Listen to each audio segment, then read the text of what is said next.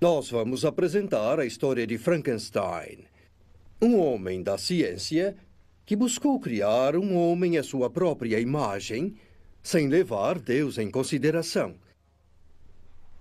É uma das mais estranhas histórias já contadas. Ela lida com os dois maiores mistérios da criação: a vida e a morte. Acho que vai impressioná-los. Pode mesmo chocá-los. Pode até aterrorizá-los.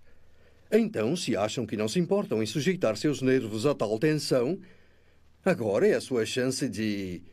Bom, nós avisamos.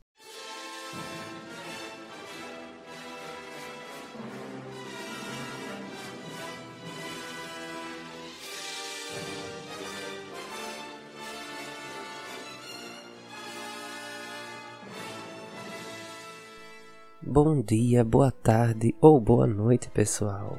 Começa agora mais um episódio do podcast Caótico Cast, o seu podcast de literatura.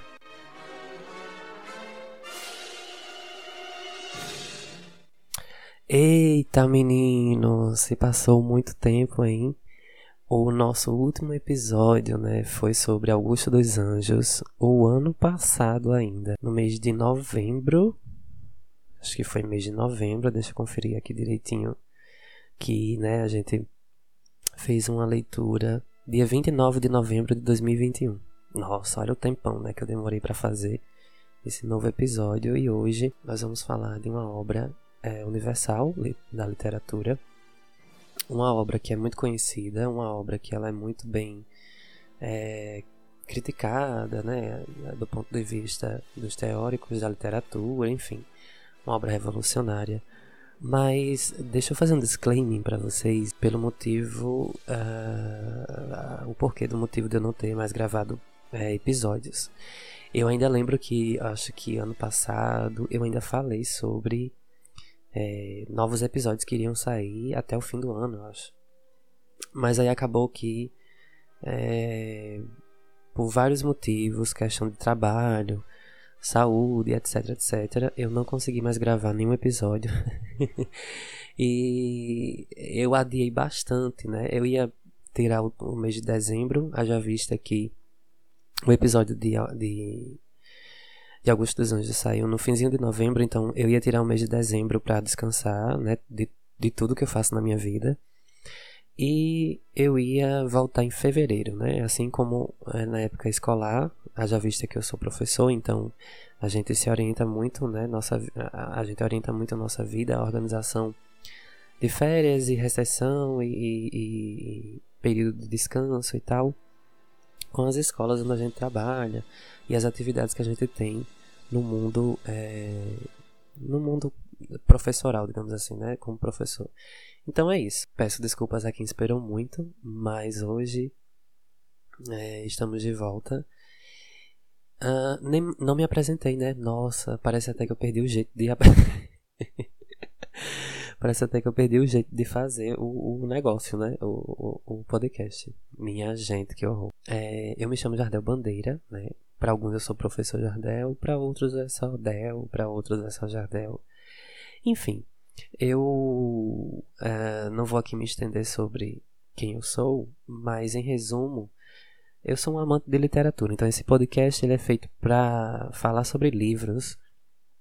E esse ano a gente começa, né, a terceira temporada. A gente teve uma primeira temporada, acho que ainda foi na época da pandemia, quer dizer, a pandemia não acabou, né, mas na época ainda que a pandemia estava no auge e meio que eu dei uma pausa também. Eu fazia outro podcast com um amigo meu também. A gente abandonou por vários motivos. E, e eu, depois voltei em 2021, né? Aí já com projeto solo. E enfim, retomei. Uh, mas aí acabou que o atropelo das questões da vida vão deixando a gente é, cheio de afazeres. E aí só pude voltar agora. Então esse episódio ele sai ainda em maio né? Eu não vou dizer aqui o dia, porque eu já me enganei tanto já com datas de lançamento de, de episódios que eu não vou mais falar. eu não vou mais falar o dia, mas é, ele sai em maio. Se Deus quiser, ele vai sair. Se Deus, ou né? Enfim. Vai sair ainda em maio. E em junho a gente volta com outros episódios. Se Deus quiser, espero que dê tudo certo para ficar postando episódios, né? Publicando episódios de 15 em 15 dias, como eu fazia antigamente. Aí, eh, depois de um tempo eu comecei a postar mensalmente e depois de um tempo eu parei. Então, espero que minha é, eu organize direitinho meu tempo. Meu, meu tempo já é organizado, né? Mas eu espero que eu encontre brechas, né, no meu tempo para poder gravar porque vocês sabem, né, que me acompanha já desde o primeiro episódio, que quem, quem grava sou eu, quem edita sou eu, quem faz a, a arte da, da, do encarte do episódio sou eu, quem faz a legenda sou eu, tudo sou eu. Então é muito trabalho para uma pessoa só, né? Enfim, além de o, pré, a pré-gravação, né? Que é o que? Estudar o livro, ler o livro, é, enfim, né? Como eu disse a vocês já desde o primeiro episódio, eu sempre trago livros primeiros é, livros que eu já li, né? Primeiro livro que eu já li. E é, depois eu tento ler um ou outro livro que eu nunca li ou que está mais na fama. Porém, é, eu decidi separar para os começos, né? Os primeiros episódios, para ficar marcado né, na história do podcast, livros clássicos, digamos assim, né? Então, desde a da, da minha primeira escolha, que foi o, o Memórias Póstumas de Brás Cubas, até esse agora, que vai ser o Frankenstein, da Mary Shelley, né? Enfim, são livros que tratam de questões universais. E livros são livros universais, né? São livros universais. Então é isso. Cansei um pouco. a gente cansa um pouco de se explicar, né? É tão chato ficar se, se explicando, mas vocês merecem uma satisfação do motivo pelo qual eu não tinha mais postado nenhum, nenhum episódio. Calhou também de que eu tô numa nova casa, enfim. E já pedindo desculpas a vocês, se vocês ouvirem barulho de cachorro, de, de, de, de teto batendo, porque eu vi meu vizinho de cima, ele de noite ele inventa de mexer nos móveis. Eu não sei o que acontece, mas é assim, né? Fazer o quê? É isso. Vamos lá pro livro.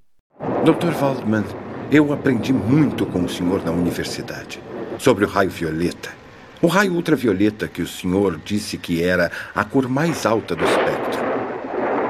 Estava errado. Aqui nestas máquinas, eu fui além disso. Eu descobri o grande raio que trouxe a primeira vida ao mundo. Oh, e a prova? Hoje o senhor terá a sua prova. Primeiro eu experimentei só com animais mortos. E depois com o coração humano que eu mantive batendo por três semanas. Mas agora, eu vou virar o raio para aquele corpo e dotá-lo de vida. E você acredita mesmo que pode dar vida aos mortos? Mas o corpo não está morto. Ele nunca viveu. Eu o criei. Eu o fiz com minhas próprias mãos, de corpos que tirei de túmulos, de forcas, de toda parte. É... O livro se intitula. Uh... Se intitula Frankenstein, ou em algumas publicações, né? O livro ele se intitula Frankenstein, o Prometeu Moderno. Mas vamos ficar com Frankenstein, né? Pra gente não confundir a cabeça de algum leigo que porventura esteja escutando esse episódio. Então vamos chamar de Frankenstein, tá? Uma das primeiras questões que eu sempre falo para os alunos e que alguns ainda até hoje confundem é que Frankenstein não é o monstro, né? Frankenstein é o médico, o Victor Frankenstein. E o monstro é o monstro. Ele não tem nome, né? E, e ao passo que eu, que eu for falando sobre o, a, o episódio, vocês vão perceber que não é, não é por acaso que o monstro não tem nome mas é realmente por uma questão de identidade. Eu acho que no episódio, eu acho que sim, no episódio do Bom Criolo, é, que, eu fi, que eu falei sobre o, o negro, né, no início, que ele é sempre retratado sem um nome para tirar a identidade dele, só no fim do, quase no finzinho do livro é que ele, ele tem o seu nome dito, escrito pelo autor, né, que é o Adolfo Caminha. Aqui também a gente tem essa, essa esse silenciamento, né? Do nome do, do monstro. Não tem. Ele simplesmente não tem nome. É, enfim, o, o, livro inteiro a gente não tem essa nomenclatura pra, para o monstro. E aí a gente já traz a questão da, da não diria animalização, mas bestialização mesmo do, do monstro, né? Já visto que ele é feito de partes de cadáveres humanos e aí, é, enfim, né? O livro que a gente tem hoje, né, para falar e eu, eu, vou seguir sempre aquela lógica de todos os episódios que vocês já conhecem para quem escuta da eu separo partes do livro, né? Sempre faço isso. No começo do episódio sempre faço um resumo, depois separo partes do livro para ler e depois eu trago uh, dois ou três artigos científicos. Hoje eu separei só dois artigos científicos. Um que fala estritamente sobre a ciência e a literatura, e o outro que muito me interessa, que fala sobre é, a escola de samba da Beija-Flor, que no ano de 2018 fez o enredo sobre o livro, né, o Frankenstein, utilizando a metáfora do livro para falar sobre os abandonados filhos do Brasil. E aí trazendo toda uma questão sociológica bem interessante que a gente pode ver já já. Enfim, mas hoje eu vou fazer diferente, né? Para sair um pouco da mesmice de sempre fazer dessa forma, eu decidi começar pelo artigo o artigo científico, digamos assim, mais sério, é, mais introjetado na ciência. E nesse artigo a gente tem já as partes uh, do livro, tá? Então são as partes do livro que eu realmente gostaria de falar para vocês, né? De, de, de, tratar aqui no episódio. Como sempre falo, né? Não dá para ler o livro inteiro. Também não dá para ficar lendo muito livro, até porque o episódio não é para isso. Se fosse um audiobook a gente não gravaria, né? Mas esse esse artigo, né, e eu vou logo falando aqui, ele é da Verônica Alves dos Santos Conceição, da Cristiana de Magalhães Porto e do Edivaldo Souza Couto. Uh, eles uh, fazem parte da UNIT, Universidade de Tiradentes, uh, Aracaju, Sergipe, e também da UFBA, né, da Universidade Federal da Bahia, de Salvador, aqui no Nordeste. Então foi uma parceria né, entre acadêmicos que fizeram esse artigo científico intitulado Frankenstein, quando a ficção científica questiona a ciência. Então aí a gente tem uma primeira, um primeiro ponto de vista desse livro que é a ficção científica questionando a própria ciência, né? Então é, ela se, é um texto que se utiliza da ciência para falar da própria ciência, né? num, num trabalho de de metalinguagem literária, né?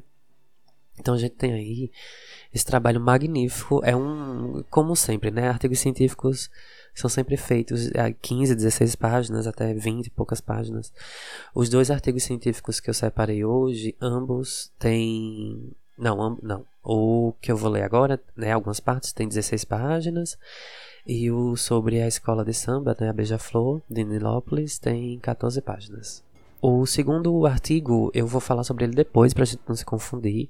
Até porque o segundo artigo científico é mais focado é, na questão sociológica e política. Então é bem interessante né, essa parte mais crítica uh, da Mary Shelley. E todos os, uh, os dois artigos científicos, eles não tocam muito num terceiro assunto, que é um terceiro prisma crítico desse livro, que é a questão da religião.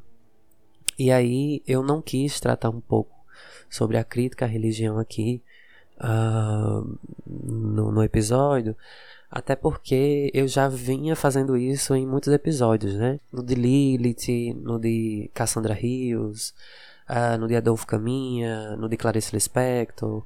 Acho que em todos os episódios eu sempre. E no de Caim principalmente, né? Que foi minha, meu aporte teórico da monografia. É, em todos os episódios eu sempre venho trazendo uma crítica focada em, na religião, né? Enfim, não somente em uma, mas em, em todas elas. Enfim, e hoje eu decidi é, aliviar um pouco, né? Digamos assim. Deixar um pouco de ser um pouco revoltado, né? Com base na religião e foquei, foquei um, um pouco na, na ciência mesmo, na crítica à ciência e na crítica a sociedade, que não deixa de ser uma crítica à religião também, né? Já vista que aquela briga eterna entre ciência e religião, vez ou outra a gente, a gente vê nos noticiários, né? E é, com o governo atual que temos, né, no Brasil, é, que é de, Deus acima de todos, né? Tem essa questão bem fascista, né? Enfim, da, dessa máxima nazista, fascista, de, de, de, colocar família tradicional, né? Onde não há família tradicional, de colocar valores que não existem, né? Valores que são teóricos e não e na prática não não não nos serve para nada. Mas enfim, eu não vou aqui fazer o papel do, do, do revoltado de novo. eu deixei isso lá no, nos episódios passados. Mas vamos lá, né? Veja o senhor mesmo. Vocês também.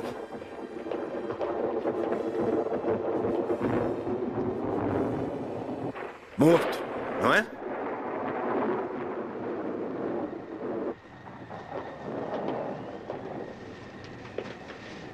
É uma bela cena, não é?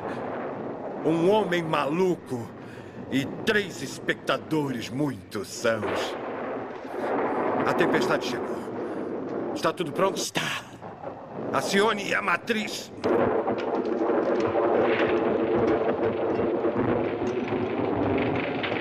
Desculpe o corpo. Ande logo. Vai, vai. Vejam. Está se mexendo.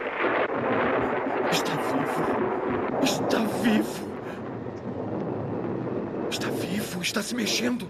Está vivo! Está vivo! Está vivo! Está vivo! Está vivo! Harry, em nome de Deus! Em nome de Deus! Agora eu sei como é ser Deus! Ah, como sempre, eu não ah, vou ler o artigo inteiro, obviamente, né? Eu separei trechos do artigo e, como sempre falo e como sempre faço, os dois links para os dois artigos científicos estão na descrição desse episódio. E também o link do livro em PDF, né, do, da Mary Shelley, Frankenstein Mary Shelley, em PDF. Haja vista que a obra já é em domínio público, a gente pode baixar livremente na internet pela lei do domínio público. Então, o link também vai estar na descrição para quem quiser baixar. Não encontrar um lugar por onde baixar para ler, enfim. É até para ler pelo celular mesmo, sem, sem baixar, só acessando pelo link. Você já consegue. É, você já consegue ler o livro na íntegra. E é, digamos assim, que é um livro. Uh, à primeira vista, é um livro que começa com cartas e, e depoimentos. Uh, enfim, digamos que é um livro melancólico, né? É um livro intimista, melancólico parece um diário, né? É, é, é, a mistura de vários gêneros textuais, né? Um hibridismo literário textual muito interessante. Cartas, diários, é, monólogos, enfim, é uma obra uh, profundamente ligada à estética literária.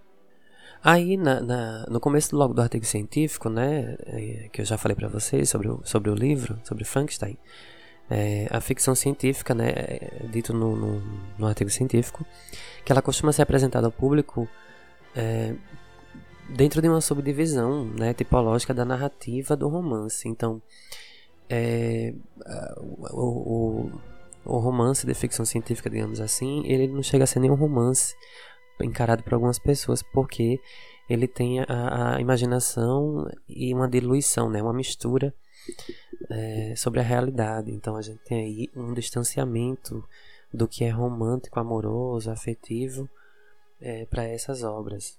E aí, nesse meio de, de, dessa discussão, né, o artigo científico vem dizer que a gente não tem um lugar para colocar ficção científica, né, os livros de ficção científica na, dentro do mundo da literatura. É, imbuído da ciência, enfim. E aí o artigo na, na, na página 2 vai dizer que alguns estudos com enfoque na educação em ciência defendem a ficção científica como campo de diálogo entre a ciência e a literatura. Uma fala da Zanetti, desculpa, uma fala do Zanetti, né, de 2006, que fala sobre essa questão uh, da, das leituras de ficção científica que estão, que em alguns momentos estão mais pendendo ou em prol de uma, da ciência do que da própria literatura. Então, é como se a literatura fosse utilizada como pretexto para favorecer ou, ou, engrandecer ou, né, enfim, colocar a literatura para baixo e a ciência num patamar mais alto, hierárquico, né, da, de importância do, dos textos, enfim, das obras artísticas literárias. E aí, uh, mais à frente, o artigo vai dizer, né, numa fala do Piazzi, de 2007, que existem três dimensões do conhecimento presentes nas narrativas de ficção. A primeira, que é a conceitual fenomenológica, né, dos fenômenos conceituais. Uma segunda, que é a histórica metodológica, né, é, quando a gente vai pensar na, na ciência histórica ou na história como ciência. E a sociopolítica, né, que aí essa terceira parte, o, o artigo ele não foca muito. Ele, eu, por isso que eu senti a necessidade de trazer para vocês o, o artigo sobre o, o enredo, né? O samba enredo da escola Beija-Flor que falou sobre o livro, essa questão mais sociopolítica, e aí também para contextualizar com o Brasil, aproveitando que a gente está aqui no Brasil, para a gente não ficar tão é, eurocêntrico né, nessa noção do Frankenstein e tal, para não achar que é uma coisa tão longe da gente, enfim. Porque o problema do, dos alunos, por exemplo, que eu identifico nas escolas, nas aulas de literatura principalmente, né, de, de redação também, né? Mas que, que é esse, esse essa não significação, às vezes, dos assuntos que a gente coloca em sala de aula, né? Enfim, com os conteúdos programáticos da escola e também com os livros, né? Por isso que hoje em dia a literatura não é tão assim famosa entre os mais jovens, né? E, e eu falo literatura é, do ponto de vista da literatura extensa, ficção científica, enfim. Os alunos eles tendem a ir para literaturas mais superficiais, supérfluas. Não que isso seja uma crítica ah, o gosto de leitura por isso ou por aquilo, mas que essa questão de se falar de uma obra feita na Europa, é, enfim, há centenas de anos atrás, traz uma, uma, um distanciamento, né? Um distanciamento histórico. E aí a gente precisa trazer esse ponto de vista social, político brasileiro, que é para ver se o aluno ele tende a é, não gostar da leitura, né? De um dia para o outro, mas tende a perceber que a literatura, como arte, ela imita a vida também, né? Assim como o filme que ele assiste no cinema, enfim, e por aí vai. E por falar em filme, né? Esse livro já foi adaptado milhões de vezes. Eu não quis escolher nenhum filme para falar aqui para para não tomar muito tempo da gente, porque o podcast é focado em, em, em livros, mas é, é, o, acho que a última adaptação que eu assisti foi com o Daniel Radcliffe, né? O menino que fez o Harry Potter. E é uma adaptação bem louca, né? Eles pegam o livro e, e rasgam no meio, né? enfim, o roteiro ficou péssimo, mas uh, para quem quer se divertir é interessante. E, ah, mas o filme que eu mais gostei é, o, é acho que é o primeiro, acho que é a primeira, eu acho, tá? Posso estar enganado. É a primeira adaptação do Frankenstein. Eu não lembro de que ano foi. Eu vou pesquisar aqui enquanto eu vou, enquanto eu vou lendo para vocês o restante do artigo mas uh, a adaptação é ainda em preto e branco. Bem interessante essa adaptação. É, eu achei, tá? É, intitulado Frankenstein, é de 1931. De 1931. É um filme de terror, né? Como né? o livro é gótico, então o filme, a adaptação com certeza ia seguir esse caminho. O diretor é o James Wallace, eu acho que é assim que se fala. E o, o quem fez, né, o Victor Frankenstein nessa adaptação de 31 foi o Colin Cleave. E o monstro quem fez foi, foi o, o famoso, né, Boris Karloff.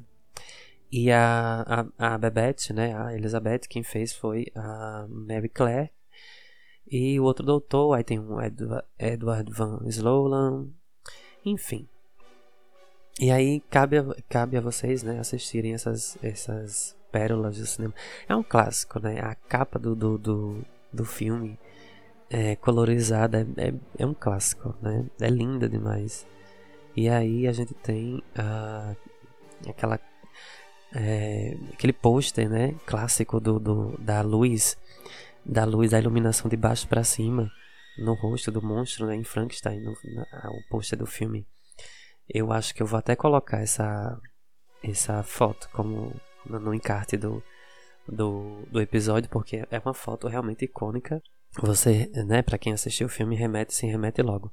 E uma das cenas mais lindas, né, que vocês, para quem já leu o livro ou para quem vai ler, enfim, vai perceber que tem uma cena muito linda no livro que foi adaptado para esse filme, que é quando o Frankenstein chega num lugarejo onde tem uma família e um desses integrantes é cego, né? Ele não tem a, a ele é deficiente visual e ele interage com Frankenstein é, normalmente, né? E o problema só, só vem quando ah, chega um, um, outro integrante da família, um outro parente, e aí vê que o, que o monstro é um monstro, enfim.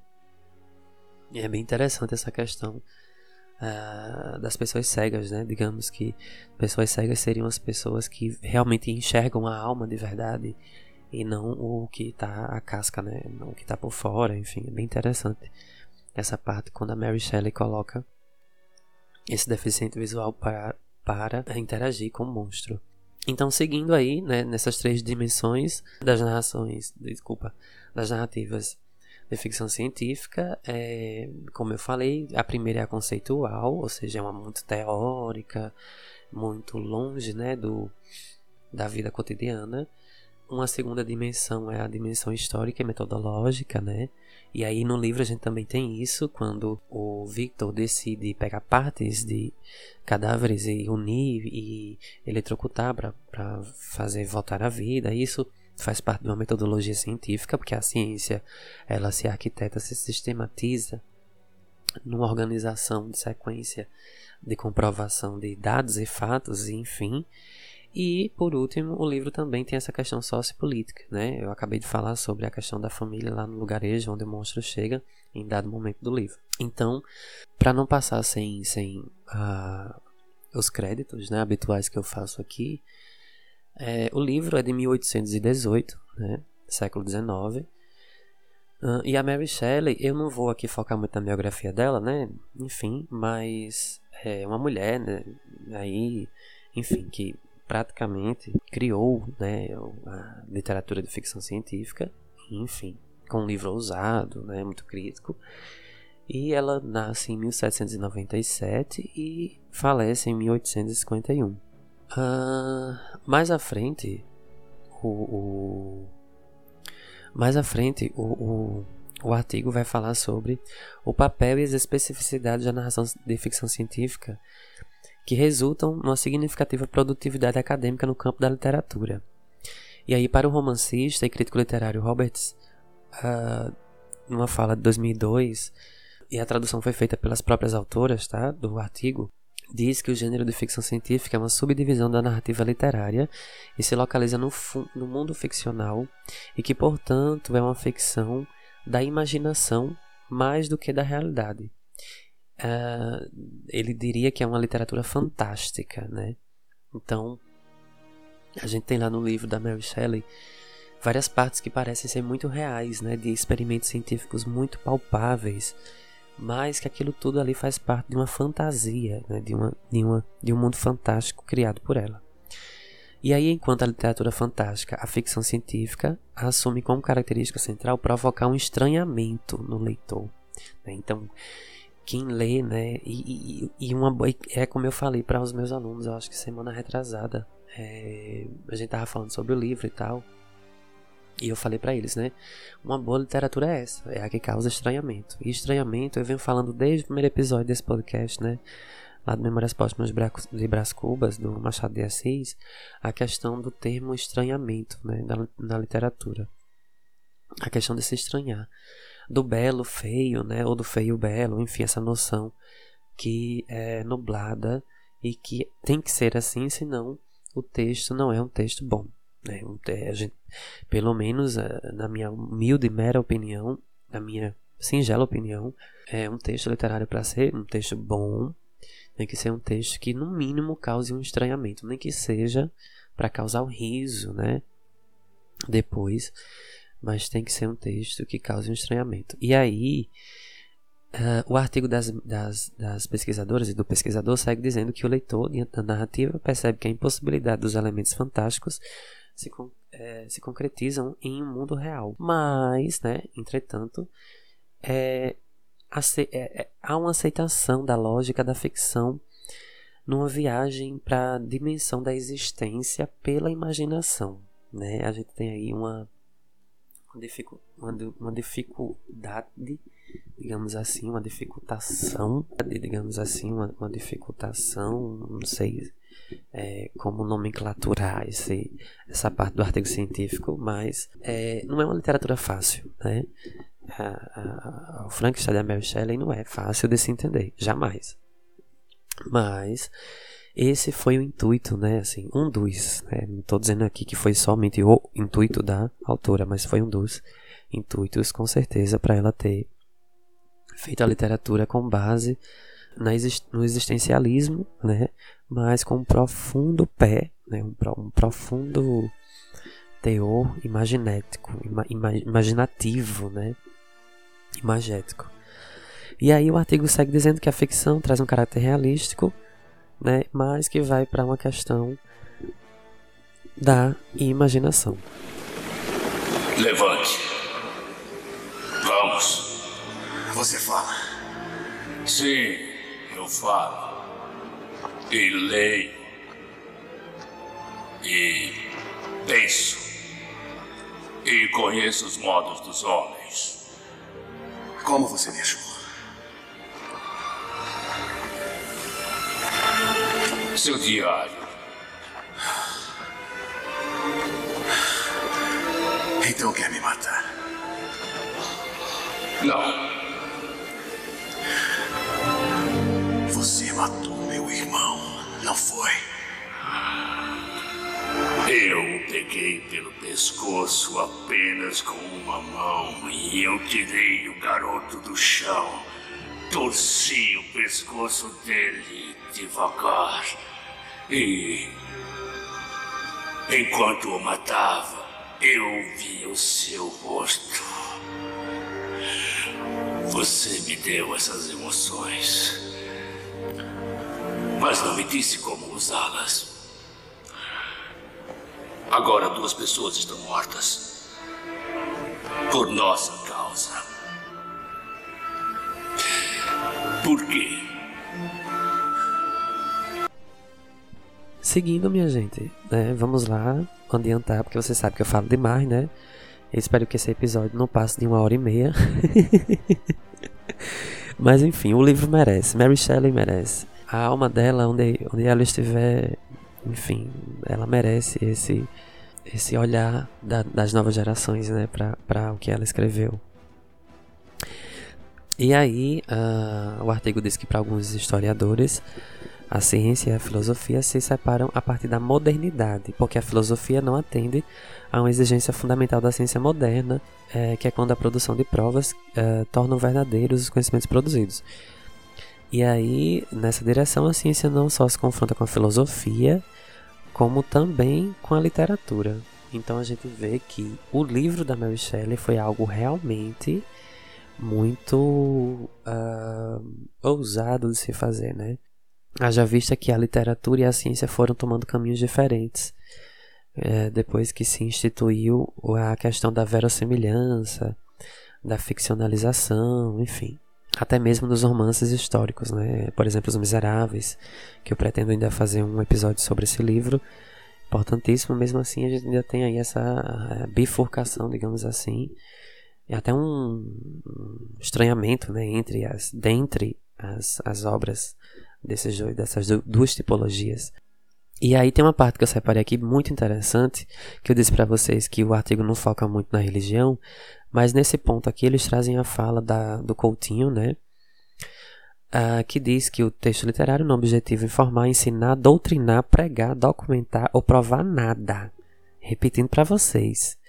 É interessante saber disso, né? O texto literário, ele não objetiva informar ele não quer informar ninguém, ele não quer ensinar ninguém, ele não quer doutrinar ninguém, ele não quer pregar nada, ele não quer documentar nada e nem provar nada, né?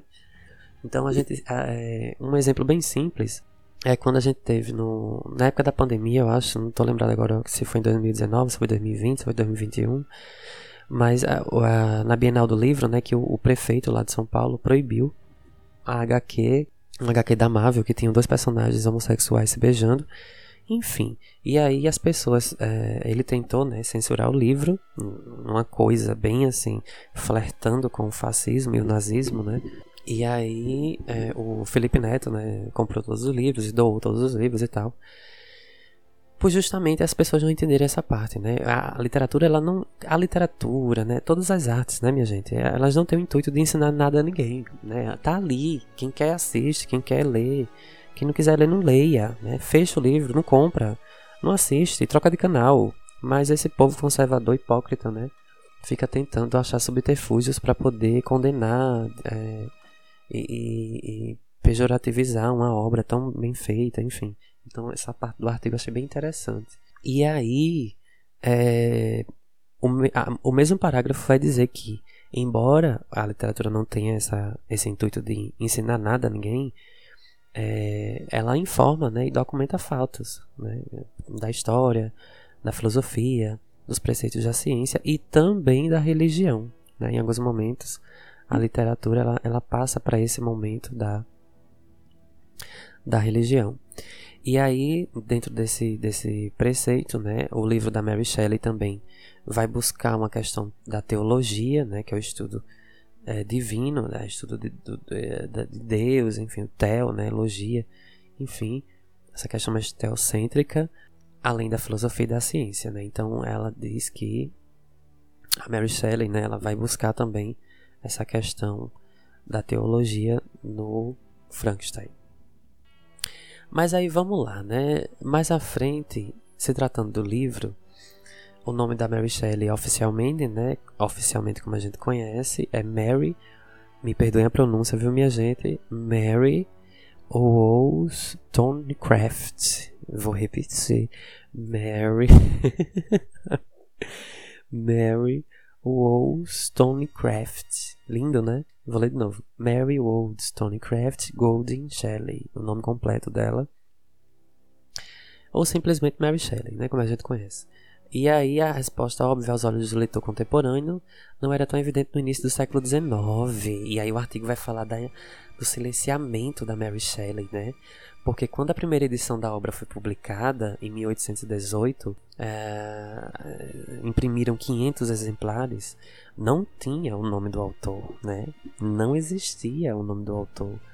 O prefácio, né? A primeira edição foi publicada em 1 de janeiro de 1818 em Londres pela casa editora Lake, Lakington Hughes, acho que é isso que se fala, vou repetir, editora Lakington Hughes, Radin, Mavo e Jones, acho que é assim que se fala.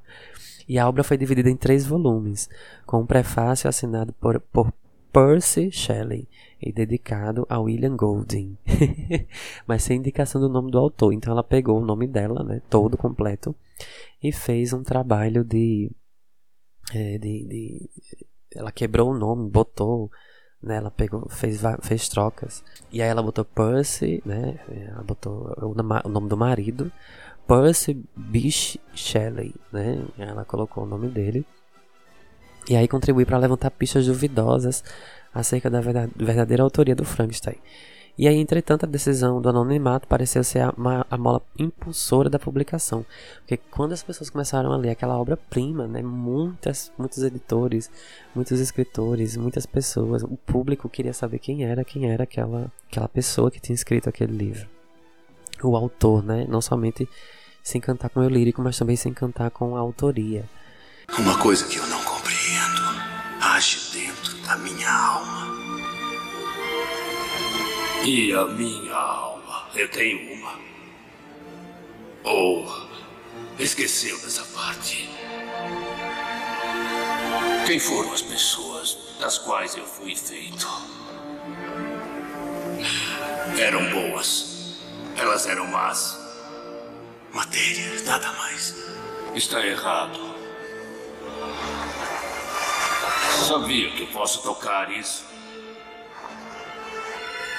Em que parte de mim reside esse conhecimento? Nestas mãos? Nesta mente? Neste coração? E ler? E falar? As coisas que aprendi não são apenas lembranças. traços de memórias no cérebro, talvez. Você alguma vez considerou as consequências de suas ações? Você me deu vida e depois me abandonou para morrer.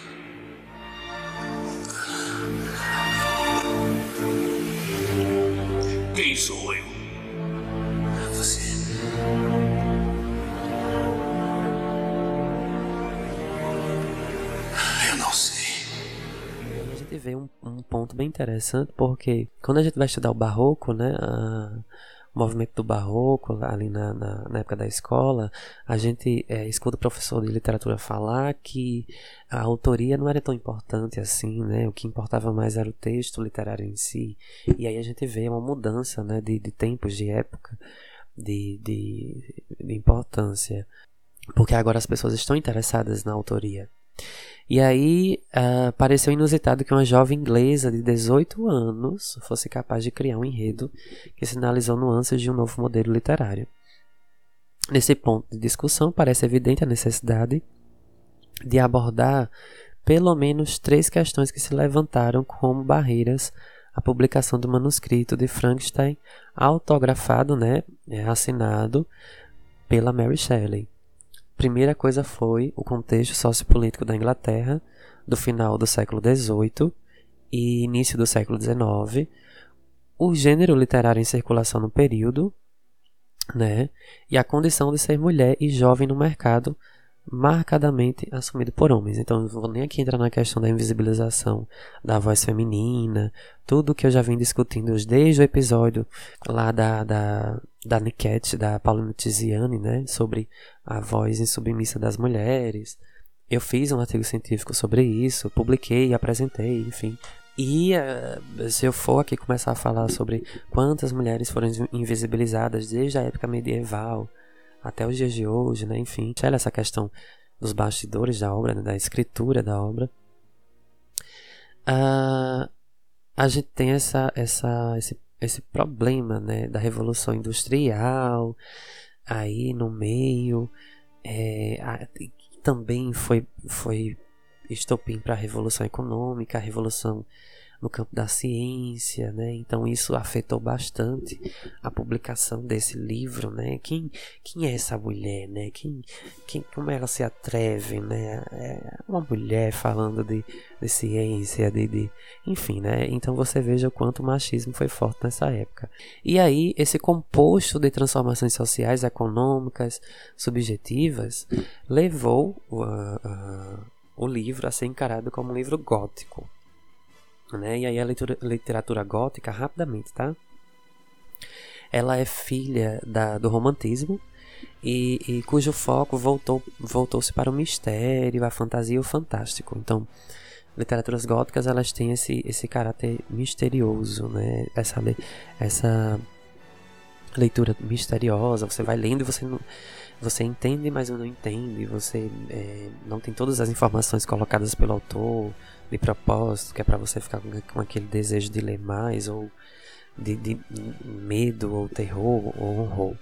E aí, em Desvio das Vivências e Devaneios Românticos das personagens, os temas costumam ser voltados à morte, né? À morte, aos sonhos, ao satanismo e à insanidade humana, à loucura, né? A maluquice. E aí aqui, é, como eu falei no último episódio do podcast, né? Sobre o eu de Augusto dos Anjos. Augusto dos Anjos poderia muito bem estar aqui, né, na, dentro desse mundo da literatura gótica, porque ele, no livro, né, ele fala sobre isso, sobre o mistério, sobre a fantasia, fala sobre a morte, muito, né, o livro é muito focado na morte, ele amava, a, a, tinha uma fascinação pela morte, e é isso, né, assim, como eu disse no episódio, a gente não encaixa o Augusto, eu mesmo não encaixo, a gente encaixa ele no pré-modernismo, mas eu não encaixo ele em, em escola literária nenhuma. E aí, como artifício para despertar o medo, o enredo do livro né, costuma desenvolver é, ruínas, calabouços, e aí um vilão terrível, que no caso é um monstro, né? Mas a Mary Shelley traz essa, essa quebra nesse paradoxo de mostrar mais um monstro como mocinho e um médico como monstro, né? A gente tem essa questão bem interessante. Ah, Na época que a Mary Shelley começou a escrever, já haviam né, algumas mulheres escritoras, é como eu disse a vocês, no gênero gótico, mas a criação literária da, dela, né, é, anunciou uma transgressão, foi uma transgressão, foi uma ruptura, né, digamos assim, no modelo dessa narrativa. E aí ela mescla no enredo do Frankenstein a verossimilhança da literatura, a modernidade, né, e, e aí ela faz esse esse conto fantástico com origem no interesse condizente com a sua época progressiva, né, positivista, empirista e a especulação com uma pseudociência. É uma fala de Guimarães de 2018, né, que é colocado aqui no artigo das pesquisadoras e do pesquisador que eu trouxe para vocês da Federal da Bahia. E aí Frankenstein, né, a obra, o livro, é uma das obras pioneiras que apresenta a semente de um novo gênero textual, que é a ficção científica, como a gente vem falando desde o início do episódio.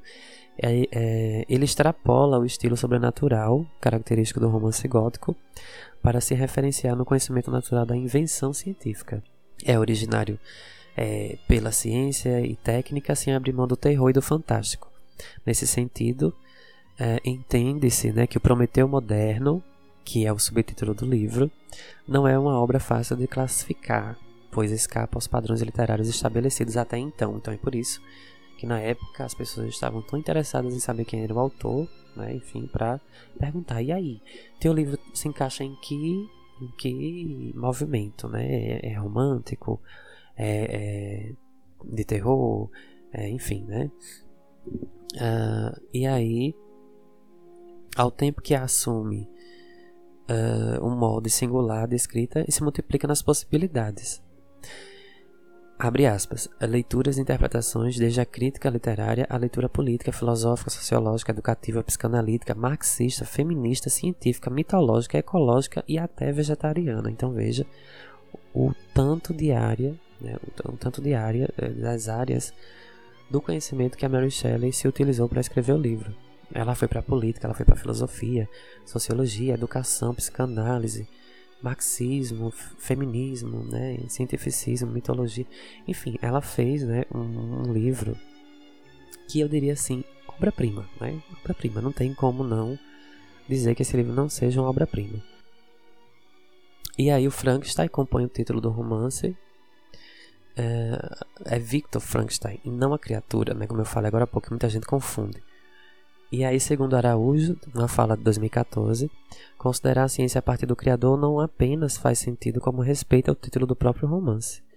No entanto, parece irrefutável que durante o desenvolvimento e no desfecho narrativo, os dois, o Victor e a sua criatura, se confundem ao ponto de compartilharem os mesmos sentimentos conflitantes e objetivo de vida, matar o outro. Então, no, no é, a gente vai vendo né, essa, essa, essa questão no livro no começo é muito teórico essa, essa esse encontro, esse confronto é, que não dá para escapar entre os dois.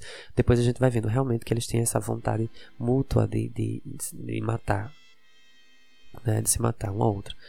E aí estes seres conduzem o leitor a refletir como, abre aspas, homem é imagem porque se transcende, no não pode dizer, mas aspira irresistivelmente à recuperação da linguagem como uma realidade total é como uma etapa natural entre os dois, daquilo que se considera como destino humano, que só a recuperação da linguagem pode mostrar como ela e o homem seguem juntos.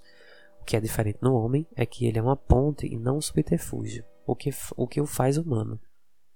Ou seja, o humano é considerado como homem por meio do seu projeto de criação de si. Então, a gente poderia dizer, depois dessa dessa leitura, né, que o homem é o espelho dele mesmo, né? E aí a gente já puxa para a psicanálise nessa né, questão do outro, do outro, do outro, sendo nós mesmos. Né? Nós somos o outro, ao mesmo ao passo que também somos nós mesmos, né? Enfim. E aí, o, o, o para encerrar essa parte mais é, teórica, para a gente passar para as partes do livro que eu separei, tem uma curiosidade aqui que é a fala do Hitchcock, né? O Hitchcock, um grande diretor de, de, de, filme, de filmes de terror e horror, né? enfim, do cinema, um dos maiores diretores de cinema de todos os tempos, da arte do cinema, ele sobre o livro, né, ele diz que equilibrar perspectivas contraditórias da natureza humana dentro de uma história é, foi muito difícil, né, para Mary Shelley fazer isso. E ele diz que Frankenstein, o personagem, o personagem central, é um herói e também um pecador. A sua criação é tanto feita, né, de grandiosidade quanto de assassinato e de crimes hediondos. E aí o reflexo disso é a época, a ciência da época, né? Que ele fala essa questão mais biográfica da Mary Shelley. E aí vem de novo naquela questão que eu falei, acho que no, acho que no episódio primeiro, acho, não lembro agora, sobre alguns professores de literatura dizerem que não pode misturar biografia com, com o livro, né? com, com a literatura mas que a gente sabe que isso não não não cola, né? Essa questão de dizer que não pode misturar, porque a obra de Mary Shelley foi imbuída, né, influenciada totalmente pelo contexto da época. Minha gente, vamos passar para as partes do livro, né? O crepitar dos raios.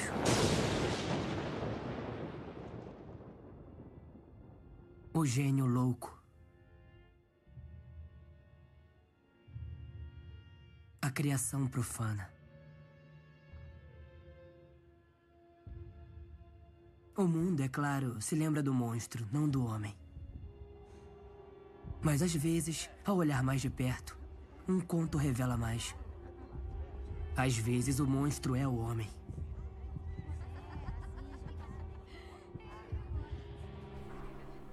Aí lá na página 41 do livro, diz assim: Antes disso, eu não estava ainda familiarizado com as mais elementares leis da eletricidade.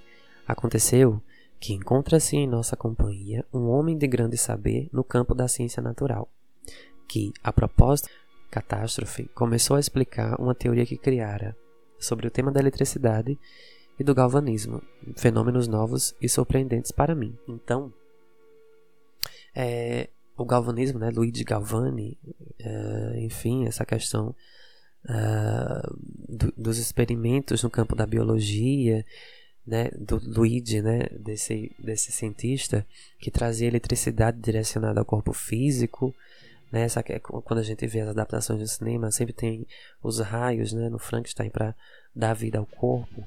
Isso vem do galvanismo, que é quando a gente eletrifica o, o, o corpo para contrair os músculos. E aí isso foi descoberto por esse cientista, Luigi Galvani. Galvani. E daí, daí, que vem o nome galvanismo. E aí é por isso que a Mary Shelley fala, né? Não fala, ela coloca o, o, o Vitor, né? O Dr. Vitor Frankenstein, para falar sobre isso. E aí é como se a Mary Shelley, é, indiretamente, né, colocasse a ciência dentro do livro pela voz da personagem do médico. Na página 55, tem um trecho bem interessante, né? Que a gente vai fazer agora um trabalho de etimologia, que eu amo fazer isso, vocês sabem já. Que é o estudo da palavra, né, estudando um pouquinho a significação da palavra, o, o porquê dela estar tá ali no texto e tudo mais. Fala assim: Foi numa noite lúgubre de novembro que contemplei a realização de minha obra, com ansiedade que quase chegava à agonia. Recolhi os instrumentos a meu redor e preparei-me para o ponto culminante do meu experimento, que seria infundir uma centelha de vida àquela coisa inanimada que jazia diante dos meus olhos. A chuva tamborilava nas vidraças, então deu-se o prodígio, né? O momento que o raio cai, cai um raio lá no onde, onde o Vitor preparou para ser, ser encaminhado, né? Ser conduzido, né? Um condutor do raio para o corpo para o músculo através do galvanismo, né, da questão de se eletrificar os músculos. E aí a Mary Shelley utiliza a palavra lúgubre, né, esse adjetivo para o substantivo noite, logo no início dessa fala, bem interessante, que aí ela coloca uma questão é, gótica, de horror, de terror.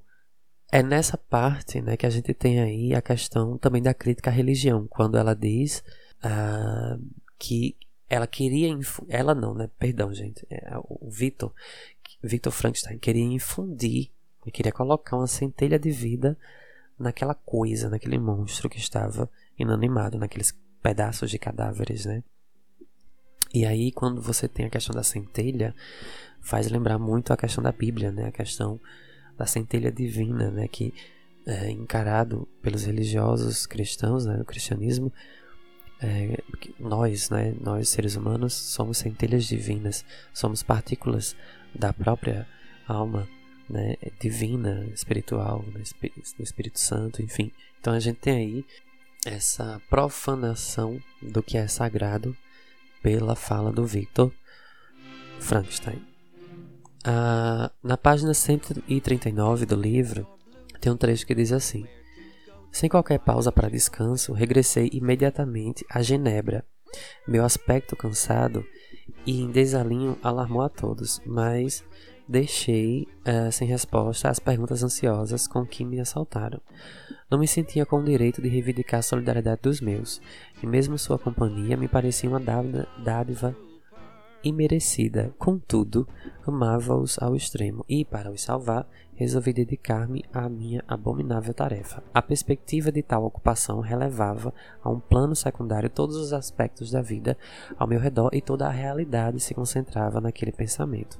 Então, o Victor, né, como é dito aqui na, no artigo científico pelos, pelos uh, pelas vozes né, das pesquisadoras e do pesquisador aqui que a gente separou, uh, ele passou a se voltar exclusivamente para os experimentos naturais.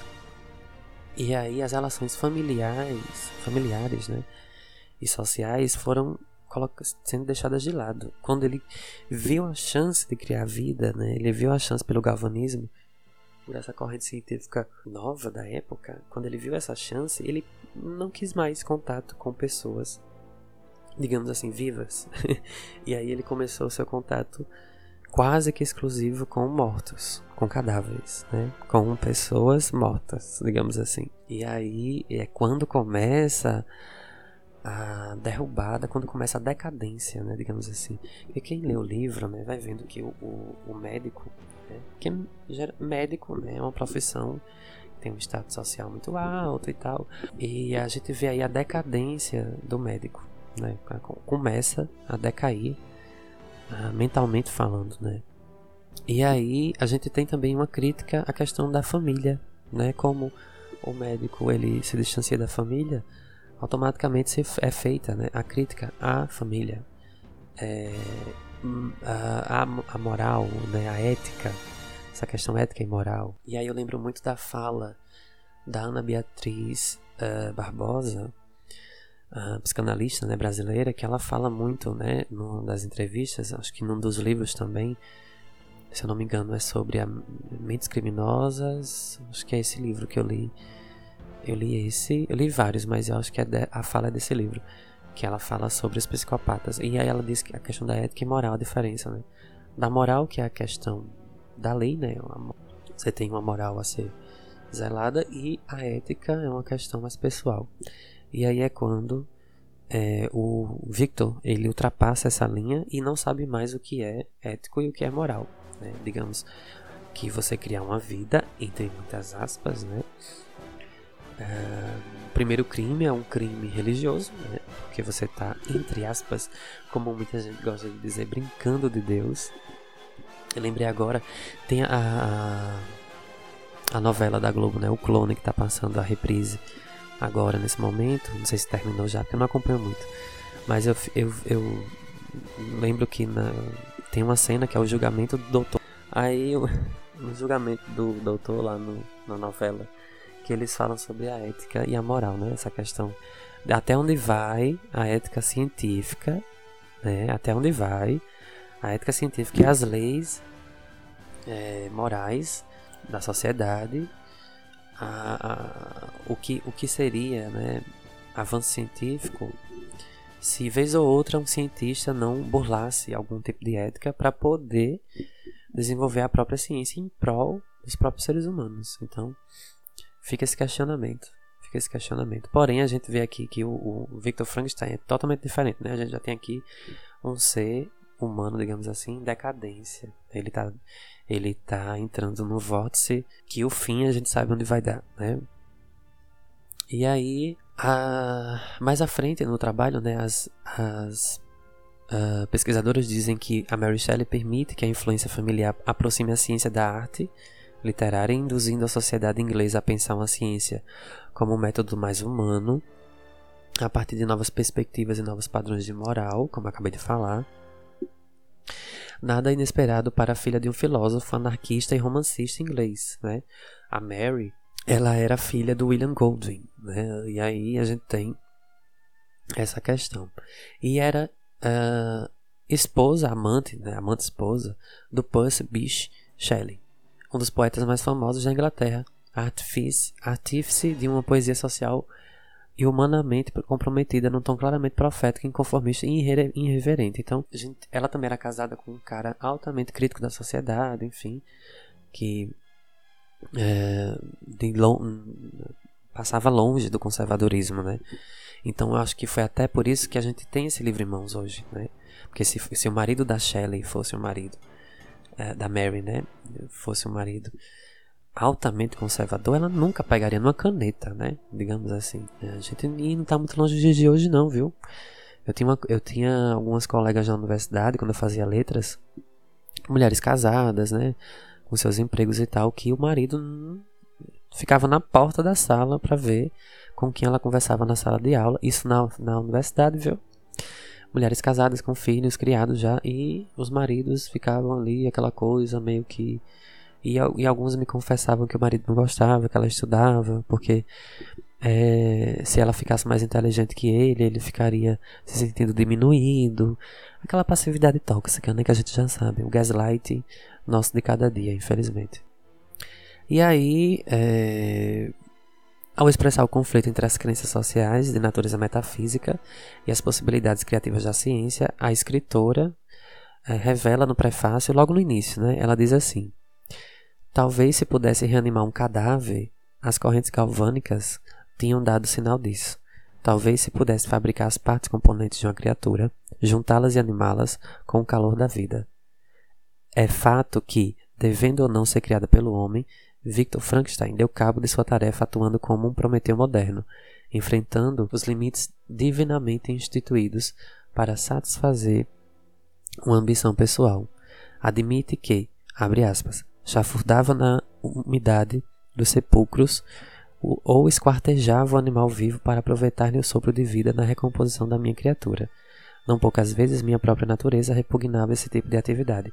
E aí, a minha própria natureza repugnava minha, esse tipo de atividade, eu acho que a Mary Shelley, né, assim, no meu entendimento, está falando daquele momento em que a gente tem né, a percepção de que que alguma coisa tá errada, né? Não é normal você querer pegar cadáveres e costurar partes e órgãos, e, enfim. Não é normal, né? Do ponto de vista até é, cognitivo, da psicologia, não é normal você fazer o, o, inverso do que é natural, né? Digamos assim. É por isso que a filosofia natural ela se encaixa aí. Não é normal você querer que um cadáver ressuscite. Né? Isso aí só, a gente só encontra na, na, na história bíblica, né? Então, e em outras histórias também. Eu falo história bíblica porque é, é a que mais é, é, a que mais a gente conhece, né? De todas as histórias é, do mundo. Seguindo, já quase terminando essas partes do livro, para daqui a pouco a gente entrar no samba enredo da escola de samba. E aí, quando entrar no samba enredo, eu vou só ler uns pedacinhos da letra do samba e aí a gente encerra o episódio. Na página 56, tem uma parte que diz assim: Ninguém poderia suportar o horror do seu semblante. Uma múmia saída do sarcófago não causaria tão horripilante impressão quando contemplara antes de inocular inocular-lhe o sopro vital. Já era feio, mas agora, com os nervos e músculos capazes de movimento, converteu-se em algo que nem mesmo no inferno dantesco se poderia conceber. E aí ela evoca a obra de Dante Alighieri, né? Quando ela fala dantesco, essa questão do Dante, essa questão dos demônios que lá na obra aparece e por ser uma obra também que foi proibida, né? Ela já prevendo que a dela também ia ser proibida, que, né, minha gente, pelo amor de Deus, né? Uma mulher dessa inteligentíssima, ela não ia, ela ia, ela tem noção, né, de que a obra dela ia ser, né, e não ia, não ia ser benquista, né, pelos conservadores. E aí essa parte é com, quando o Vitor se dá conta do que ele criou, Né? É como, como eu disse a vocês agora há pouco. É, ele se deu conta que. Será que eu tô. Né? Acho que não tô fazendo algo certo, né? Acho que tá errado isso aí. É quando ele se dá conta. Sr. Frankenstein, aviso de que existem consequências por obstruir uma ação policial. Gostaria de ver os registros de suas experiências dos últimos 12 meses, se possível. Se não quiser cooperar, então, por Deus, eu comandarei uma busca meticulosa neste lugar. Por Deus, o senhor disse? Devo informar-lhe que o senhor se encontra no lar de pensadores, racionais, livres. Violá-lo ou a minha pesquisa requer um mandado da lei e Deus não tem autoridade aqui. Tome cuidado, senhor. Pode insultar a mim, mas renegue Deus às suas custas. Devo lembrar-lhe de que a vida é uma criação sagrada. o senhor é um policial ou trata-se de um teólogo? Permita que lhe dê um conselho. A vida, e vou dizer bem devagarzinho, é meramente ação e resultado da química aplicada. E o senhor aplicou ou não tal química na Academia Real de Medicina há dois dias. Igor, quando foi a última vez que se confessou? O bom frade veio ver se nós dois pecamos. Aquele que encobre seus pecados não prosperará. Vou perguntar de novo. E eu vou perguntar de novo, senhor. Por que está tão interessado, não, obcecado com esse caso? Há mistérios mais interessantes para resolver em Londres.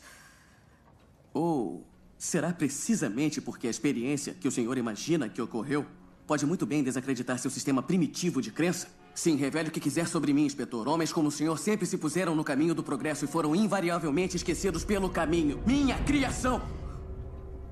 E aí, na página 94, tem um trecho que diz assim: Parece esquecer, Frankenstein, que me deve a mesma igualdade de tratamento que dispensa seus semelhantes, e que tenho direito à sua clemência e mesmo ao seu afeto. E aí a fala do monstro. Lembre-se de que é meu Criador. Quanto a mim, em vez de um novo Adão, sou o anjo decaído que você priva do direito à alegria, sem que me caiba culpa. De todas as benesses de que tenho conhecimento, eu sou sempre revogavelmente excluído. No entanto, eu era bom e compreensivo. Foi a desgraça que me converteu em demônio. Devolva minha felicidade e voltarei a ser virtuoso. E aí é uma parte em que há o confronto entre o monstro e o Victor. E nessa parte, assim, muitas pessoas se identificam, inclusive eu, né? Na parte que fala sobre a questão do direito à clemência, né? A, porque segundo a religião hegemônica, né? Que não surpresamente é a cristã, a gente tem a demonização de pessoas, a demonização de estilos de vida, a demonização de, de religiões diferentes do que seja a religião cristã, a demonização de tudo, né? Tudo é pecado, tudo leva ao inferno, tudo, né? Tudo é ruim. A única coisa que é bom, que é que é para ser seguida é isso e vocês não podem sair desse caminho.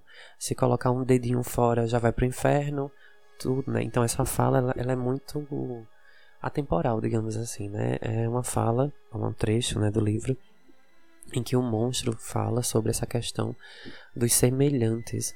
Ora, se eu sou a imagem e semelhança de Deus, por que estás a me tratar assim, né? E se eu sou, inclusive, né, o monstro é feito de partes dessa imagem, além do mais. É, o monstro é tão ser humano, é isso que eu entendo, tá, minha gente? O monstro é tão ser humano quanto qualquer outro. E além de ser mais do que ser humano, ele é parte de seres humanos, né? Claro que isso feito de uma forma é, que beira a necrofilia, né? A questão da, da necrofização da, do ser.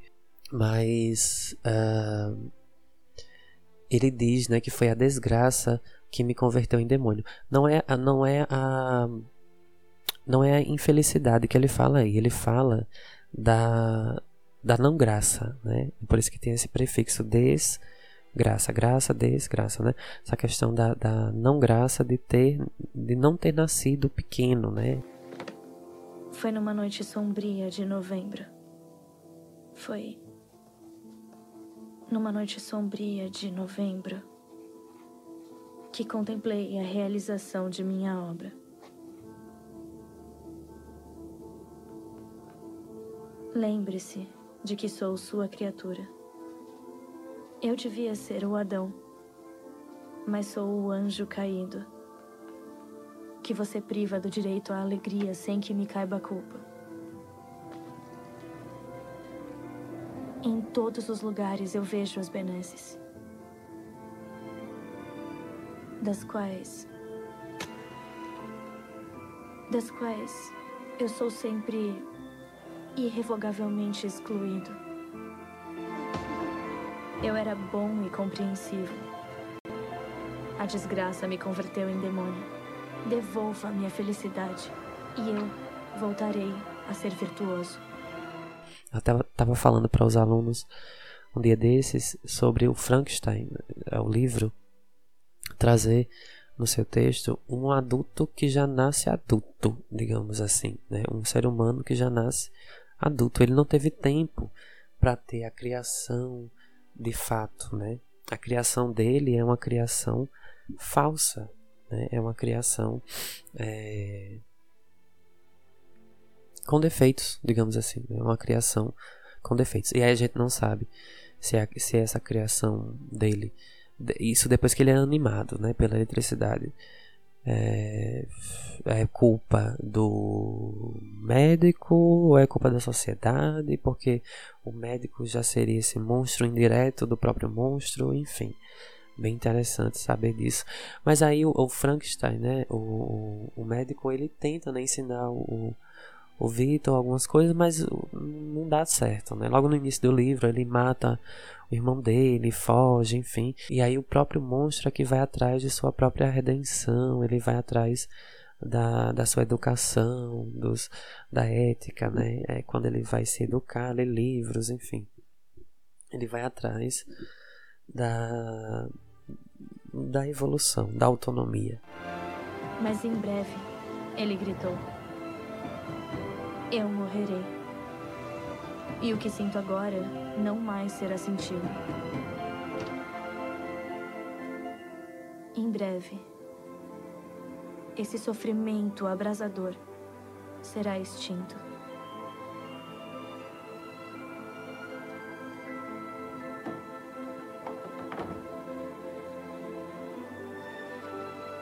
Acenderei minha pira funerária em triunfo e exultarei na agonia das chamas torturantes. Meu espírito vai dormir em paz. Ou se ele pensa, certamente não pensará assim. Adeus.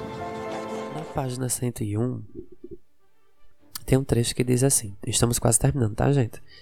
Ele tocou uma área suave e dolente que pude perceber, provocou lágrimas nos olhos de sua prestimosa companheira, sem que o homem notasse, a não ser quando emitiu um breve soluço. Ah, ele passou a produzir sons diferentes, e a bela moça, largando ah, o trabalho, ajoelhou-se a seus pés. Ele a fez levantar-se e sorriu com tal doçura que uh, senti um misto de dor e prazer que jamais experimentara antes. Saí, uh, saí do meu posto de observação para fugir a esse novo torvelinho de emoções. E aí a gente vê é, aquilo que eu disse para vocês, né? As pesquisadoras é, têm esse cuidado de, de mostrar ao leitor do artigo delas sobre isso que eu falei para vocês no início do episódio, sobre a ausência do nome da criatura. Não tem, a criatura não, não tem nome. Então elas dizem que a própria ausência de um nome pessoal para a criatura desperta a sensibilidade do leitor, que reconhece o nome como símbolo de uma identidade do homem e que define a linha genealógica da sua existência. Não é à toa que a gente tem um nome e um sobrenome. Né? O nome que, é, digamos assim, é mais ligado ao nosso ego, e o sobrenome, que é mais ligado à nossa história, a coisas mais do inconsciente, né, de, de uh, familiar e tal e tal. É, e não é à toa que a criatura feita à semelhança humana fica abalada diante da pergunta de, de Lace uh, sobre qual seria o seu nome, conforme narra. Pensei, era um momento decisivo, decisivo que me daria ou me tiraria a felicidade para sempre. Esforcei-me por adquirir a firmeza necessária para responder-lhe, mas esse esforço consumiu toda a energia que me restava caí da cadeira e fiquei a soluçar. Então, a... as pesquisadoras dizem que a relação é, meio versus natureza, né? O, o, meio versus o que é natural, é, o meio social, né? Versus a natureza. Também é convidada a participar da narrativa. E aí a gente tem a filosofia natural de novo, a sociologia, né? Enfim. explicando a formação da persona, o que constitui o homem. A ordem biológica, inata, natural e hereditária, como resultado da interação com o meio. E aí, uh, eu trago para vocês duas páginas uh, ah, para a gente encerrar essa parte aqui: a página 105 e a página 94. Uh, a 105 diz assim, no trecho, tá? Não é a página inteira, calma. Vinha saber que essa gente tinha um meio de comunicação recíproca de seus atos e sentimentos por meio de sons articulados. Percebi que esses sons causavam prazer ou dor, sorrisos ou tristeza, no espírito e, no espírito e semblante dos que se comunicavam. Era sem dúvida uma ciência dos deuses. E ardentemente desejei familiarizar-me com ele. E aí o monstro está falando da fala, né? Do, do, do, movimento da boca, da articulação da boca e da fonação, né? Da, da nossa fala, do som que sai da boca. Então ele acha isso magnífico. E aí é quando ele começa a aprender a falar, né? Ele começa a aprender a falar. Creia-me, na, na página 94, tá? Creia-me, Frankenstein. Eu era bondoso, trazia amor e humanidade dentro da, dentro da alma, antes que viesse a ficar só, miseravelmente só, como agora. Se você, que é meu Criador, me renega, que posso esperar de seus semelhantes que nada me devem? Deles só tenho recebido o escárnio e a repulsa. E aí essa fala que é a fala maravilhosa para a gente passar para o próximo artigo científico, que é quando a gente tem a discussão entre a criador, a criatura e o criador, quando o monstro diz, né? Se você, que é meu criador, me renega, quem é que eu vou, com quem eu vou contar, né? Com quem eu vou contar? E aí faz lembrar aquele ditado, né? Não sei se é um ditado, se é um versículo bíblico, também para mim tanto faz, que é se Deus é por nós, quem será contra nós, né? Só que aí é o contrário. Se Deus não é por nós, né? E aí? Como é que vai ser? Porque se ele renega a gente, né? Se ele vai mandar a gente pro inferno, a gente vai fazer o que da vida? Qual é o sentido, né? Se para as pessoas que são normais e santas e, e atidas a, a, ao que é perfeito, ao que é certo, ao que é saudável, se Deus vai mandar, vai me mandar pro inferno, né? Eu vou fazer o quê? Né? Eu vou, o que me resta? O que me resta da vida? Então é bem interessante essa parte. E aí é quando, né, eu atinei para o samba enredo do da Beija-Flor, né? E aí veio todo o desfile, desfile lindíssimo, né, para quem quiser assistir, tá no YouTube completo, né, o desfile, e para quem tem, né, é, e para quem até para quem não tem, porque um desfile de escola de samba é um evento artístico de explosão, né? Assim, eu diria que é um momento como um lugar, né, apoteose, apoteótico mesmo, né? aquela coisa bem é, de explosão de, de artes, música, dança, pintura, balé, de, instrumentos, enfim, né? carros alegóricos e tudo mais. Uh, imbuído disso temos a letra do samba, né? Então, o desfile foi dia 13 de fevereiro de 2018. O enredo ganhou né, a letra do samba, né, a letra que, que é o que a gente vai utilizar aqui para falar, para encerrar nosso episódio. É, ganhou 4 notas 10, né? Assim, foi aclamadíssimo, ganhou o estandarte de ouro, enfim. E aí, o título do, do samba uh, é Monstro é aquele que não sabe amar. Os filhos abandonados da pátria que os pariu já dá pistas acerca do enredo que a escola levou à avenida. Ponto de partida foi a ficção de Mary Shelley, em torno da criatura produzida em laboratório pelo Dr. Frankenstein, completando 200 anos da primeira publicação. Então, em, 2000, em 2018, a gente teve aí o duo centenário, né?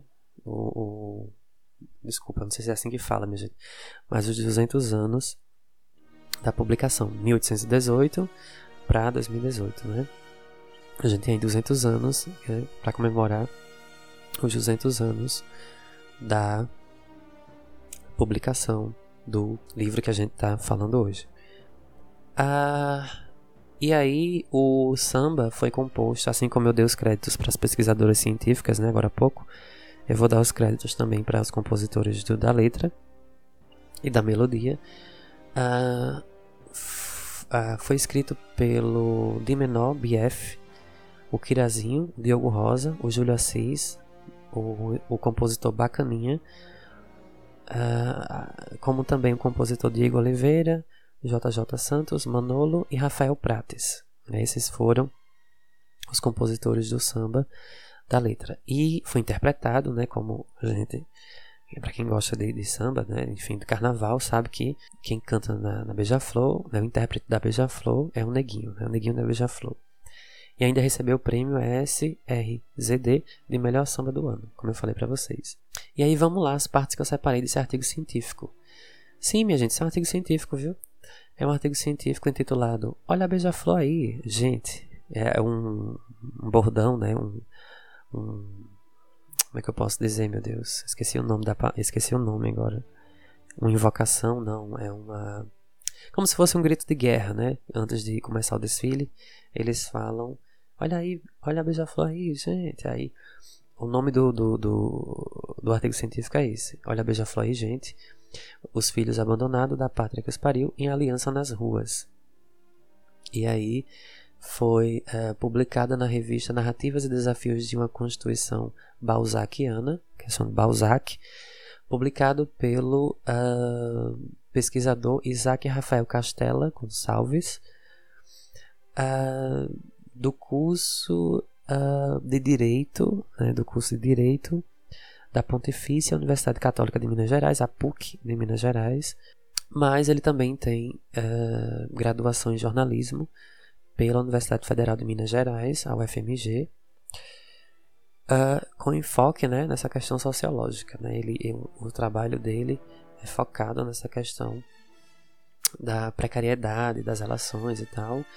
E esse artigo científico né, foi é, abençoado, digamos assim, pela incrível é, atemporal, né, teórica, a Judith Butler, né, ou Butler, né, como muita gente fala também, que é uma, uma exímia pesquisadora uh, uh, da teoria queer, né, da, das teorias feministas, enfim, das minorias.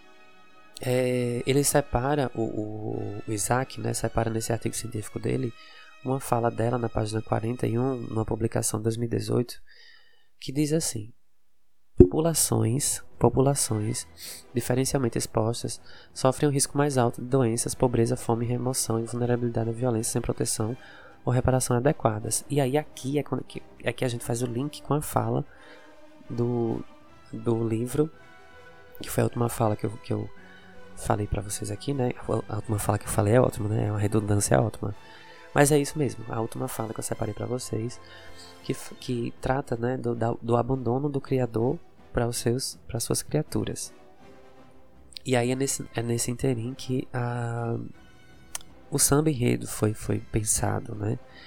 Segundo o Isaac, né, minha gente? Mas eu acredito muito nisso também. E aí lá na página uh, 558, mais à frente, dentro dessa precariedade social e tal e tal, Uh, o Isaac diz, né? Monstro é aquele que não sabe amar os filhos abandonados da pátria que os pariu. Aí, pátria que os pariu faz uma, uma brincadeira com que é um palavrão, muita gente encarado como palavrão, enfim, uma expressão de baixo calão, mas que se que aqui no intuito, né, da do título é a questão do, do da pátria que pare esses filhos que são abandonados depois, né? É uma crítica muito interessante. Uh, assim, né? Do ponto de vista, os conservadores são contra o aborto, mas no futuro esses jovens, quando crescem sem nenhum tipo de oportunidade social e são mortos pela polícia, por exemplo, a gente vem agora de, um, de uma operação policial no Morro do Rio de Janeiro que matou mais de 20, de 20 pessoas, né? 22 pessoas, eu acho. E a polícia diz que isso foi né, uma operação que deu errado e tem aquele, aquela coisa toda né, que a gente já conhece da sociedade brasileira. Mas se essa operação fosse no Leblon, Copacabana, no Vendas da Barra, né, onde o nosso querido, excelentíssimo presidente morava, né, se lá tivesse matado 22 pessoas lá dentro, né, misericórdia, né, a gente ia estar tá 24 horas por dia um mês de reportagens, uma atrás da outra, sobre a vida de cada pessoa dessa, enfim. Mas como é numa favela, ninguém fala, ninguém liga, ninguém faz nada, né? E aí é isso. Uh, o, o, a letra, né, inspirado pelo livro da Mary Shelley, vai justamente de encontro às alianças de minorias a partir de sua precariedade enquanto um grande chamado de resistência. E aí festeja as diferenças. Né? O, o, tanto, e, e, aí é quando eu, eu faço o link entre o livro e o samba enredo. O link e o samba enredo, eles, eles festejam as diferenças. Né?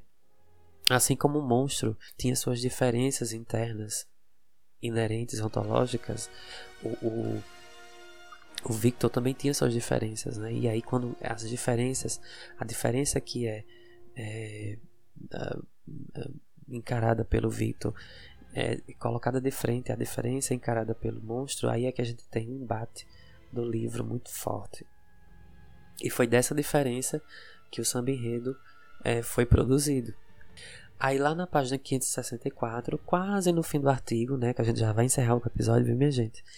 o Isaac tira uma parte que ele fala sobre os corpos. E aí ele traz os corpos, porque a Judith Butler ela fala muito de corpos, né? O corpo como é, um elemento social, né? O corpo da gente, o nosso corpo, né? Literalmente falando, ele é um, um ele ocupa um lugar social, né? E aí ele ele traz a fala da Butler quando ela diz que os corpos são eles mesmos vetores de poder por meio dos quais o direcionamento da força pode ser invertido eles são interpretações corporificadas, engajadas em uma ação aliada, para combater a força com outro tipo e outra qualidade de força.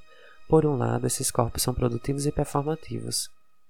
Por outro, eles só podem persistir e agir quando estão apoiados pelos ambientes, pela nutrição, pelo trabalho, por modos de sociabilidade e de pertencimento. Então veja, é, como é que o monstro ia pertencer a alguma coisa se o corpo dele não era nem um corpo de verdade? Né? se o corpo do, do, do, do monstro era formado por vários outros corpos. Onde é que estaria a identidade desse monstro? Né? Se, ele era, se ele era feito de várias outras identidades.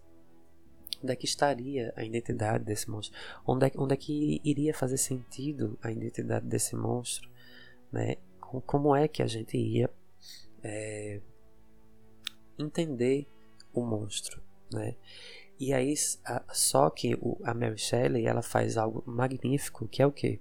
Ele, ao se olhar nesse espelho metafórico, ele se volta a si.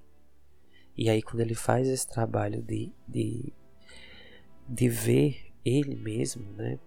E a não alma que ele não tem, porque uh, numa visão cristã, né, numa visão hegemônica, esse monstro ele não tem alma. Então, como é que ele vai ter uma identidade se alma ele não tem? Se o nome ele não tem? Se ele não tem sobrenome? Se ele não tem árvore genealógica? Se ele não tem nenhum amor do próprio Criador? Aonde ele vai se apegar né, a isso? E aí, o fim do livro eu não vou contar para vocês, obviamente. Esse vai ser o episódio que eu não vou dar spoiler, né? Muitos episódios eu sempre falo o fim do livro, ou como é que talvez termine o livro, para uh, suscitar a curiosidade para leitura, esse vai ser um que eu não vou dizer. Que aí quem quiser realmente vai ter que ir atrás do livro para ler, porque realmente vale a pena, minha gente. É um livro que você lê, que você só precisa ler uma vez na vida. E ele marca profundamente a sua vida. Eu já li umas seis ou sete vezes, se eu não tiver lido mais, né? Mais vezes esse livro mas eu não gosto de ler ele com frequência. Né? Eu leio ele muito assim, uma vez ou outra. E eu não gosto de ler ele na íntegra. Primeiro porque ele para mim é um livro de uh, crônica de diário, ou diário de crônicas. E ele traz muita perturbação mental, né? Um livro que traz muita e dá muita raiva para o leitor também. A situação desse monstro, a situação do médico que se acha acima da lei, da ética, da moral, dos bons costumes também, dos maus costumes também. Enfim, é um livro uh, que não é fácil. Né? É um livro que é uma história que tem que ter a mente aberta, sim, tem que ter o coração aberto também, mas acima de tudo, né, tem que ter, uh, às vezes, tem que não entender também. Muitas partes você não entende e é assim para ser. Né? porque magistralmente a Mary Shelley uh, nos faz lembrar que o ser humano é isso, né? A gente é a gente é feito de partes. Nós somos monstros, todos nós somos monstros. Somos, fomos criados para a morte, né? E aí a morte vem, né, o eco da morte o tempo inteiro nesse livro. Fomos criados para isso, né? Ai, interessante, né, minha gente? É isso que eu tinha para falar sobre o livro. É isso. Espero que vocês tenham gostado. E para encerrar, eu vou ler o samba. Não cantar, né? Que eu não sei cantar, né, minha gente? Pelo amor de Deus. Mas eu vou ler para vocês a letra, para vocês entenderem um pouco uh, por onde foi né, a cabeça dos compositores da, da Beija-Flor para poder desenvolver esse samba baseado no livro com contextualização da, do Brasil, né, da questão social brasileira. Mas antes de encerrar, quero agradecer imensamente quem está escutando. Quero agradecer também a todo mundo que compartilha no boca a boca, nas redes sociais. Quero agradecer também a, aos meus alunos, né? Muitos escutam meu podcast e eu agradeço muito a vocês, a companhia, o carinho de vocês. Agradeço também a meus colegas, alguns colegas de trabalho também que escutam, que eu sei que vocês me escutam, não vou dizer nomes aqui porque não pode ficar datado, né? Vai que depois vocês não gostem mais de mim, né? Tem essa questão. é, agradeço também a, a alma da Mary Shelley, né? Que me abençoou também hoje para gravar esse episódio. Tava com a foto toda de garganta, mas eu consegui desenvolver e vocês vão percebendo que minha voz vai se acabando aos poucos, mas é isso. E para encerrar, é, desejo que vocês tenham uma, um resto de maio magnífico. Maio, né? O mês das mães, mês das noivas, mês da, da Nossa Senhora, né? Mês das mulheres. E aí, Mary, né? Mary Shelley, Mary, Maria, é, mulheres que revolucionaram o mundo, nossas vidas. O trabalho das Marias, incansáveis, seja no plano terreno, seja no plano espiritual. Sempre encontramos as Marias nossas de cada dia. É, Para encerrar, eu quero deixar o endereço do podcast no Instagram. É CaóticoCast, tá? Ou, ou você pode procurar Caótico Podcast ou Podcast Caótico. E como eu disse, eu acho que em alguns episódios passados, Caótico Inglório Podcast não existe mais, essa, essa nomenclatura. Entretanto, o e-mail ainda continua sendo esse. Então, repetindo, o Instagram, o Inst... meu nariz já está entupindo, minha gente. O Instagram do, do, do projeto, né, do podcast, é CaóticoCast no Instagram. E se você quiser me seguir no meu uh, Instagram pessoal, é jardelbr underline underscore, né? É arroba J-A-R-D-E-L-B-R underscore ou underline para quem chama de underline, arroba Jardel BR underline, ou se você quiser procurar Jardel Bandeira, você vai encontrar. E é isso. Se você escuta esse episódio pelo Spotify, muito obrigado. Você pode.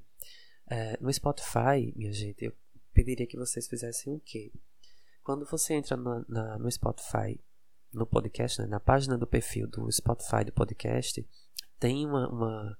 Lá em cima, lá em cima. Em cima do trailer tem, e debaixo da descrição né, do, do, do podcast e da, da figurinha, do, da foto, tem uma, uma forma de classificar o podcast com cinco estrelas. Então, se você puder fazer isso, agradeço bastante, porque é uma forma do Spotify é, indicar o podcast para outras pessoas, enfim, né, para gente compartilhar o projeto e compartilhar a literatura pelo mundo inteiro, né. Um grande abraço e vamos ficar com a leitura agora do samba enredo. Ó pátria amada, por onde andarás? Seus filhos já não aguentam mais. Você que não soube cuidar, você que negou o amor, vem aprender na beija-flor. Ó pátria amada, por onde andarás? Seus filhos já não aguentam mais. Sou eu, espelho da lendária criatura, um monstro, carente de amor e de ternura o alvo, na mira do desprezo e da segregação, do pai que renegou a criação, refém da intolerância dessa gente, retalhos do meu próprio Criador, julgado pela força da ambição. Sigo carregando a minha cruz à procura de uma luz, a salvação. Estenda a mão, meu Senhor, pois não entendo tua fé. Se ofereces com amor, me alimento de axé, me chamas tanto do irmão e me abandonas ao léu. Troca um pedaço de pão por um pedaço de céu. Estenda a mão, meu Senhor, pois não entendo tua fé. Se ofereces com amor, me alimento de axé. Ganância veste terno e gravata, onde a esperança sucumbiu. Vejo a liberdade aprisionada, teu livro eu não sei ler, Brasil. Mas o samba faz essa dor dentro do peito ir embora, feito um arrastão de alegria e emoção. O pranto rola, meu canto é resistência, no ecoar de um tambor. Vem brilhar mais um menino que você abandonou.